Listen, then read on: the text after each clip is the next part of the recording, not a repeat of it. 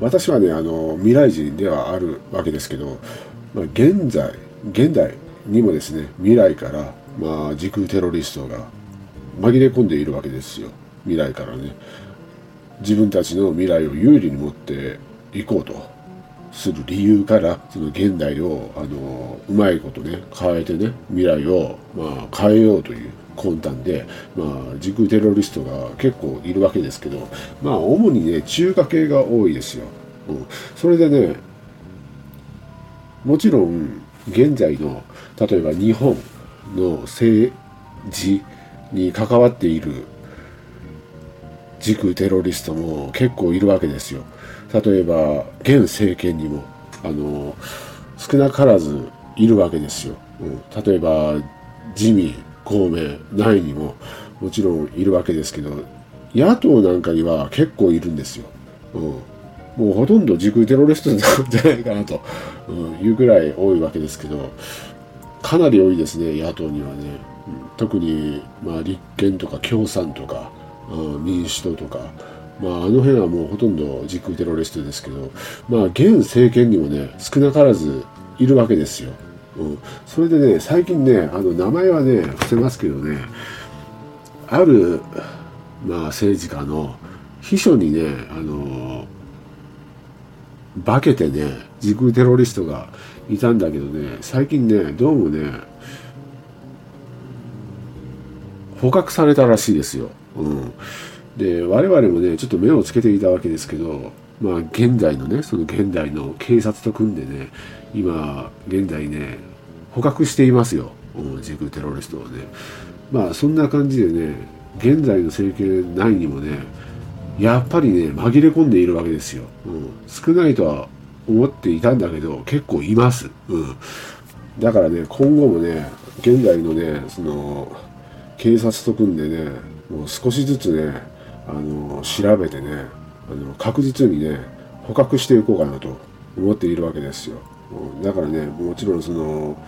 秘密調査になりますからねもう先輩方にはねあんまりね細かく言えないわけですけどねあの調べてもらったら分かりますよ。最近捕獲されたあの政治家の秘書に化けていた時空テロリストがいましてねあの先輩方の中にはねあのああいつだと、うん、思った人がいると思いますけどまあそういった人はね誰ですかとあの聞かれたらねあの答えてやってくださいよ、うん。まあ、そんな感じでねかなり潜り込んでいるわけですよ、うん、やっぱりねほとんど中華系です、うん、中華系時空テロリストで、まあ、自分たちの、ね、都合のいいように、まあ、日本をね仕向けてね自分が自分たちが有利にことを運ぼうとしているわけですけどこれはねあの日本だけではなくねもう世界中に散らばっているわけですよ。中華系軸テロリストというのはねもう東南アジア方面であってもヨーロッパ方面であってもねもちろんアメリカの方にももう中華系の軸テロリストというのはねかなり潜り込んでいると、うん、いうことですよだから我々あの未来人調査員はねあ日本だけではなくてねもう全世界を守らなければいけない任務がありますからね。世界平和を守るために我々は未来から派遣されていますからね。日本だけじゃちょっと難しいわけですよ。申し訳ないけどね。全世界を守らなければいけない。ということでね全世界からもう全世界のあの秩序をあの我々は守らないといけないから例えばなんだけどもアメリカであればねあのトランプを我々は当選させて元のあの世界線に戻すためにねあの軸を戻さないといけないわけですけど、まあ、それを邪魔するのが、まあ、軸テロリストであってねもうアメリカのありとあらゆる場所にねあの潜んでいるわけですよ。だから我々はもう隠密行動をとってねもう一匹ずつね捕獲していかなければいけないということになりますからまあかなり忙しい、うん、今年はねあの忙しい年になるかなということですよ、うん、だからね先輩方も先輩方でねあの日本はね手助けしてほしいと思っているわけですよ。あこいつはちょっと時空テロリストかもしれないというものがいればねあの呼びかけ合ってねあの潰しにかかるくらいのね勢いをね持っていてほしいかなと思いますよ、うん。まあそんな感じかな。あの自空テロリスト関係の報告というのはね。松下議員だったっけ、うん、その秘書だったもんね。自空テロリスト。中華系の自空テロリストだったね。もう完全に騙されていたわけですよね。ああやってあの規制してくるわけですよ。あの中華系の自空テロリストというのはね、うん、パラサイトですよ、うん、まあいいです。それでね今度あの投資の話をちょっとしますけどね。投資の話って言えばねあのに私はね2016年の頃にあのからずっと言っているわけですけどその時はねあのなんかもうこのこれを聞いてる先輩方ってあんまり信用してなかったんじゃないかなと思いますけど今となってはねあのおまともだったんだみたいな感じで思っているんじゃないかなと思いますけどやっぱね、投資というのはね、あの、危ないというイメージというのをね、まず払拭しなければいけないと私は思いますよ。うん、例えば、あの、YouTube のコミュニティなんかで、書いてたじゃないですか。あの、半導体、うん、ソックス。例えば、ニュースで会ってたじゃないですか。あの、熊本だったっけ？半導体の会社、台湾の会社が進出していたり、それでね、あの、1兆円規模のその工場だとかを作ってねあの都心部から拡散するような、まあ、流れになっていくみたいな感じで私は書いていたと思いますが、まあ、その通りなんですね何かしらの過程を踏んで、まあ、都心部集中というのが解消されていくわけですけど、まあ、こういった理由というのがあって過程があるわけですね。それを踏んで、まあ、解消されていくわけですけど、今回はまあ熊本ですけど、これがね、まあ、日本各地に広がっていくわけですよ。うん、日本全国に広がっていくわけですよ。だから分散されるということなんですね。それでね、まあ、投資の話ではありますけど、まあ、例えば今言いました半導体なんですけど、半導体というのはね、あの、なんて言えばいいかな。なくなったら困るわけですよ。うん、先輩方。にこの例えば動画声というのをねあの届けているわけですけどこの声というのもねあの半導体がなければ届かないわけですよ。コンピューターの中には、まあ、必ず入っていますしね。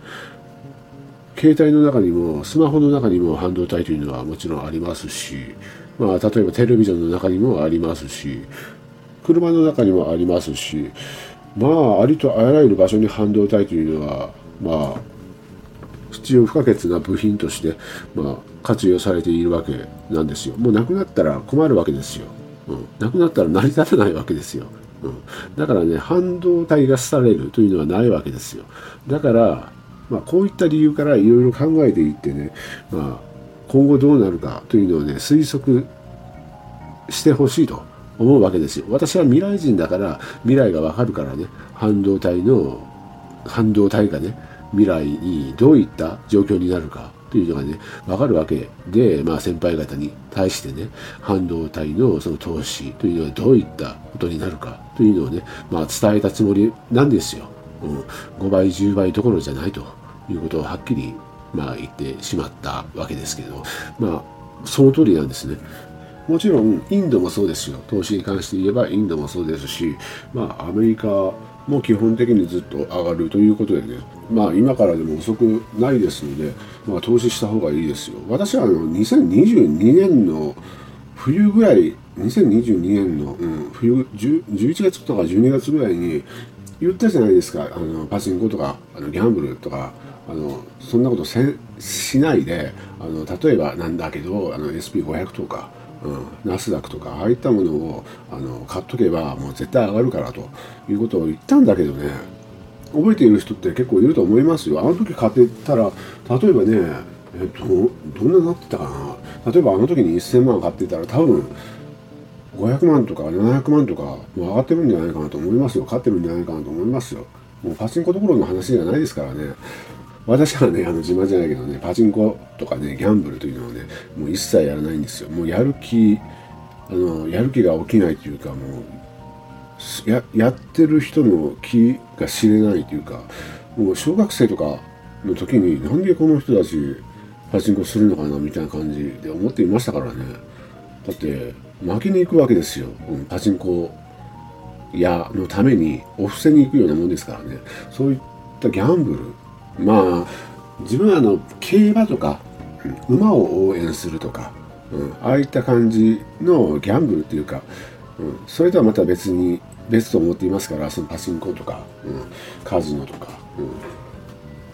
そういったものに対して私はあのいいイメージがないっていうか一回やったことがあるんですよ。もう苦痛でたまらなかった。ということですよ。だってずっと騒音の中座ってねあの現代現代のパチンコですよ。ちょっと昔までだったらそのえっとタバコとかの匂いもすごかったらしいじゃないですか、うん、もう苦痛でたまらないということ。だからね投資をやった方がいいんですよ、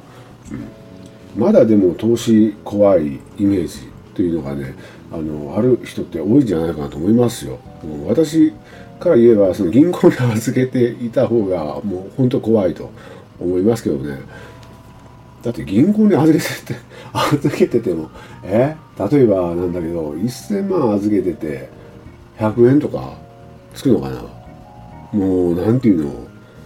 最悪じゃないですか。でもね投資例えば株式の投資信託とかだったら20%とか普通ですからね。だから例えばね1000万円を1年間預けていたらまあ 20%200 万円つくわけですよ。まあ少なく見積もっても10%でも100万円つくわけですよ。5000万預けてたら1000万つく。10%でも500万つく。1億預けてたら、まあ、2000万つくとか1000万つくとかのレベルなんですね。何が怖いか意味がわからないわけですよ。まあだからそのお金の勉強ってさあの例えば私はさ2016年ぐらいかなずっと言ってたんだけどあの時怪しく感じていた人って絶対多くいると思うんですよ。だって自分って相当言ってたと思いますよあの時って。だから動画でもさあの福利の計算方法とか言ったの覚えてますかね。多分動画残ってるかな。多分出したと思いますけどああいったものも訳がわからない人っていたんじゃないかなと思いますけどまあ今思えば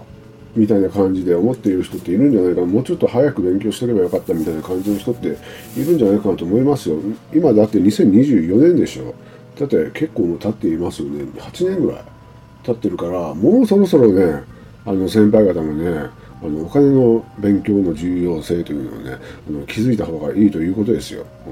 うん、お金イコール汚いじゃないですからね。お金の話ってあの汚く感じる人って多いんですよ。もうイメージ的にね、例えば漫画のイメージ、ドラマのイメージとか、映画のイメージとかで、お金が関わる事件とか、あのドラマとか映画とかであの多いんですよ。そういった時ってその悪いイメージのシーンというのが多いわけですよ。銀行強盗とか、ね、分かりやすく言えばね、あの騙す。詐欺とかね、まあそういった感じでお金のイメージで悪いと思いますけど、全然違うということでねあのクリーンなイメージを持ってねあの接した方がいいということでね、まあ、投資に関してね今からでも全然遅くないからねあの勉強した方がいいということですよ。まあ、一番手っ取り早いのはあれですよ証券会社でまあ、ネットで、まあ、証券口座を開いて、まあ、あるじゃないですか。一番大きい、利用率が大きいのが楽天とか、あとは SBI とか、うん、えっ、ー、と、マネックスだったっけ？あとは大和証券とか UFJ とか UF、UFJ? US? あ、UFJ が三菱のね、まあいろいろありますけど、まあああいったところで、ね、あのネットでね、あの証券会社を作って、口座を作ってね、で、まあ分かりやすく言えば、投資信託が初心者の方々というのはね、分かりやすい。ETF とかちょっと説明がね、あのまたややこしくなるから、その一つ一つの株式、を一つ一つピックアップしてとかもうめんどくさいでしょうから、まあ、まとめて売ってあるその投資信託なんかを、まあ、申し込んでいいんじゃないかと。あの2022年のは冬ぐらいに私もうあの言いましたけど SP500 とかあとはナスダックとか。最近言ったのはあの半導体ですよ。あのフィラデルフィアのソックス指数というのがありましてね半導体のあの投資信託もあるんですよ。えっとね日清かな？日清ソックスっていうのがありますからまあそういったものをピックアップしてあの持っていたらとんでもないことになるということですよ。ね、あとはね、もう先輩方はね、もう最強国家インドというね、フレーズをね、私はあの2010年頃にね、あの発言しているわけですよ。当時2チャンネルでね。まあそういったつながりでね、まあインドの投資信託というのもね、まあ、持っていた方がいいということですよ。もうとんでもないことになりますからね。最強国家はインドですからね。もちろん金額が少なくてもいいんですよ。塵も積もれば山となるでね、福利の計算でどんどん膨れ上がっていくわけですよ。あとはね、まあ、冷静に考えることです。例えばさっきも言いましたけど、半導体というのはね、今後どうなるか、半導体というのがね、衰退していくわけがないわけですよ。例えばね、インドの経済であってもね、インド経済というのがね、衰退していくわけがないんですよ。人口がどんどん増えていっているわけですから、まあ、人口が増えれば食料も必要になるということですよ。機械も必要になるということですよ。街の整備も必要になるということですよ。もう全てが必要になるということで、全ての経済というのが上がるということで私は言っているということですよ。ただやみくもにね、半導体がいい、インドがいいと言っているわけではなくて、ちゃんとした、まあ私はあの基本的に未来人、で未来がわかるから言っているわけですけど、まあ普通に考えても、こういったしっかりとした理由というのをね、考えて、まあ、もらいたいなと先輩方にもね、ウォーレン・バフェットもね、あのまだ若い頃にね、アメリカの、あの人口も増えるし、世界の人口も増えるということは、このとても非常に美味しいコーラというのは、まあこれから世界にどんどん増えていくということは世界中の人々がこのコーラを飲むということはこのコーラというのは急成長を遂げるということで、まあ、株をいっぱい持っとこうということで、まあ、株をいっぱい持っていたらとんでもないあの金持ちになっているということですからね、まあ、そういった考えというのをねあの冷静に持つようなあのスタンスというのをね、まあ、先輩方に身につけてほしいなということですよ。ね、パチンコとかさ宝くじとかさ何なんだよと思うような、まあ、考えというのをね持ってほしいなと思います。完全にあの金捨てに行くようなもんですからね夢を買うとかねあのかっこつけてね言っている人いますけどね何の夢も買えませんから本当に。時間ももったいない。ただしねあの馬はねあのちょっとあの考え方が私は持っていてね好きな馬とかねいいと思うんですよ。だから好きな馬を100円で応援するとかはいいんじゃないかなと思いますからそのギャンブル目的ではなくね、うん、そういった感じで、うん、競馬だけはちょっと考え方が違うかなと、うん、いうことですね。もうあの中毒ですよ多分パチンコ。なパチンコ依存症とか、うん、多分そうですよ、うん、あのアルコール中毒と同じですよ、うん、アルコール犯罪と同じですよ。未来ではそのアルコールというのはもう犯罪薬物ですからね。あの薬物指定ですからね。あのアルコールというのはね。現代では許されているでしょうけど未来ではアルコールというのはね劇薬ですからね。あの危険薬物ですからね。もうあの完全に麻薬指定ですから、まあ、未来ではもう一発でね逮捕されて刑務所にずっとかんあの逮捕されるということでね、まあ、気をつけていた方がいいということなんですけど、まあ、そもそもねあの何もいいことないと思いません？なんかねあの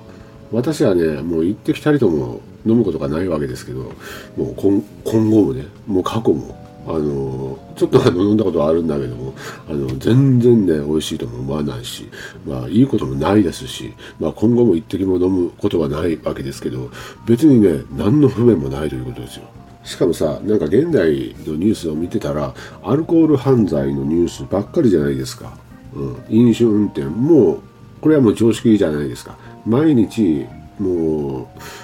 うもうあの全国各地でねもう飲酒運転がもう当たり前かのように常識化しているじゃないですか。人をねあの跳ねて敷いて殺してそれが、まあ、日本全国各地で毎日起こっているわけですよ、ね、何がいいことあるんですかと。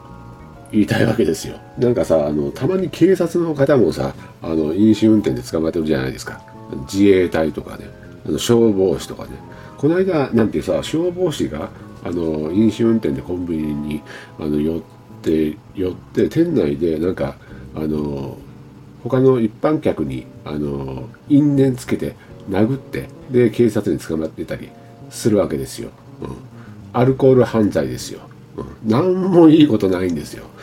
もうアルコール中毒、薬物中毒でさ、あの家庭崩壊とか、もう全国各地で起こっているわけですよ。暴力事件で、まあ家庭が崩壊したり、まあ人を殺したりあのしているわけですよ。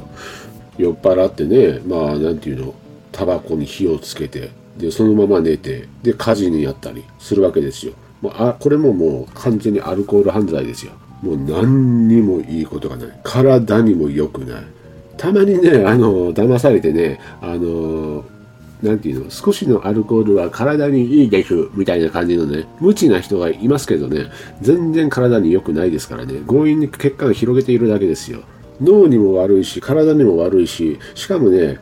年間に換算したらお金、経済的にもまあ負担になる、かなりの負担になるということですよ。もうあの臭いし、汚いし、酔っ払ったらなんか絡んでさ、もうあの薬中の症状ですよ、ふらふらしてね。変なこと言ってね、もう薬中ですよ、完全に。麻薬中毒ですよ。もうああいった感じにならないように、まあ、先輩方はしないといけないんだけども、まだ今現在の法律ではね、合法ですからね、非常にやばいということですよ。しかもね、人によってはね、なんか、あの中国の皇帝に騙された、あの歌い文句、酒は百薬の長、長かな。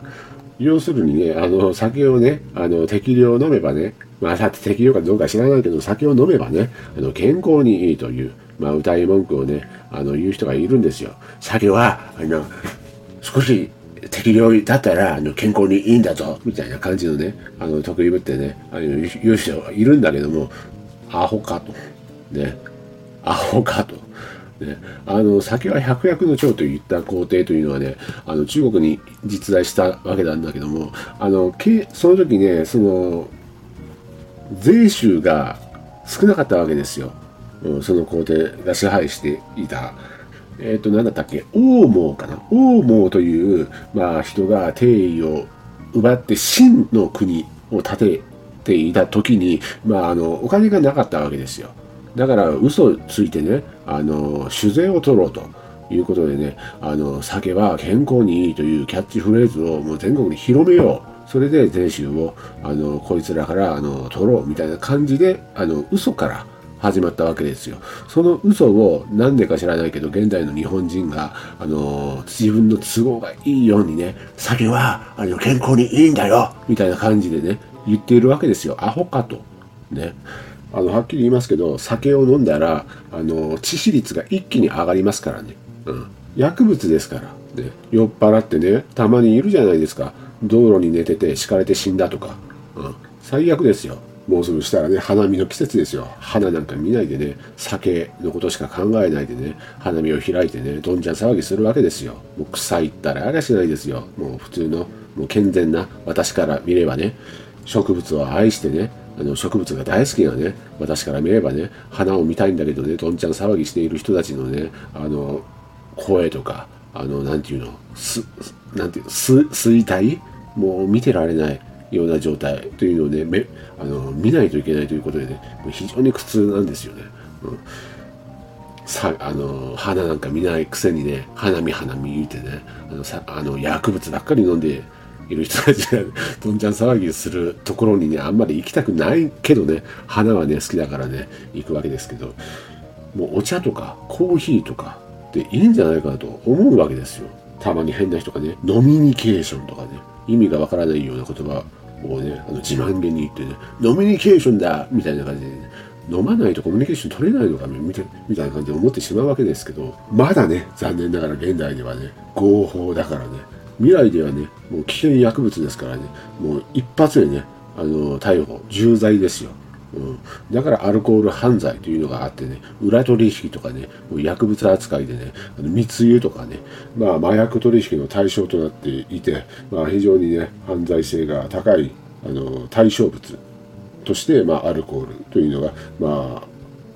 あ、あるということですから、まあ先輩方は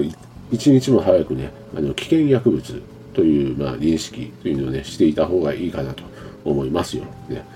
ちょっともう結構長くなってしまったんですけど、本当はね、あと2つぐらい、2つ3つ言いたいことがあったんだけども、なんかあまりにもね、長かったらね、聞く気にな、聞く気にもならないだろうから、まあ、一旦ここで区切ってね、また次のためにね、とっといておこうかなと思います。まあいいです。それでは先輩方、また。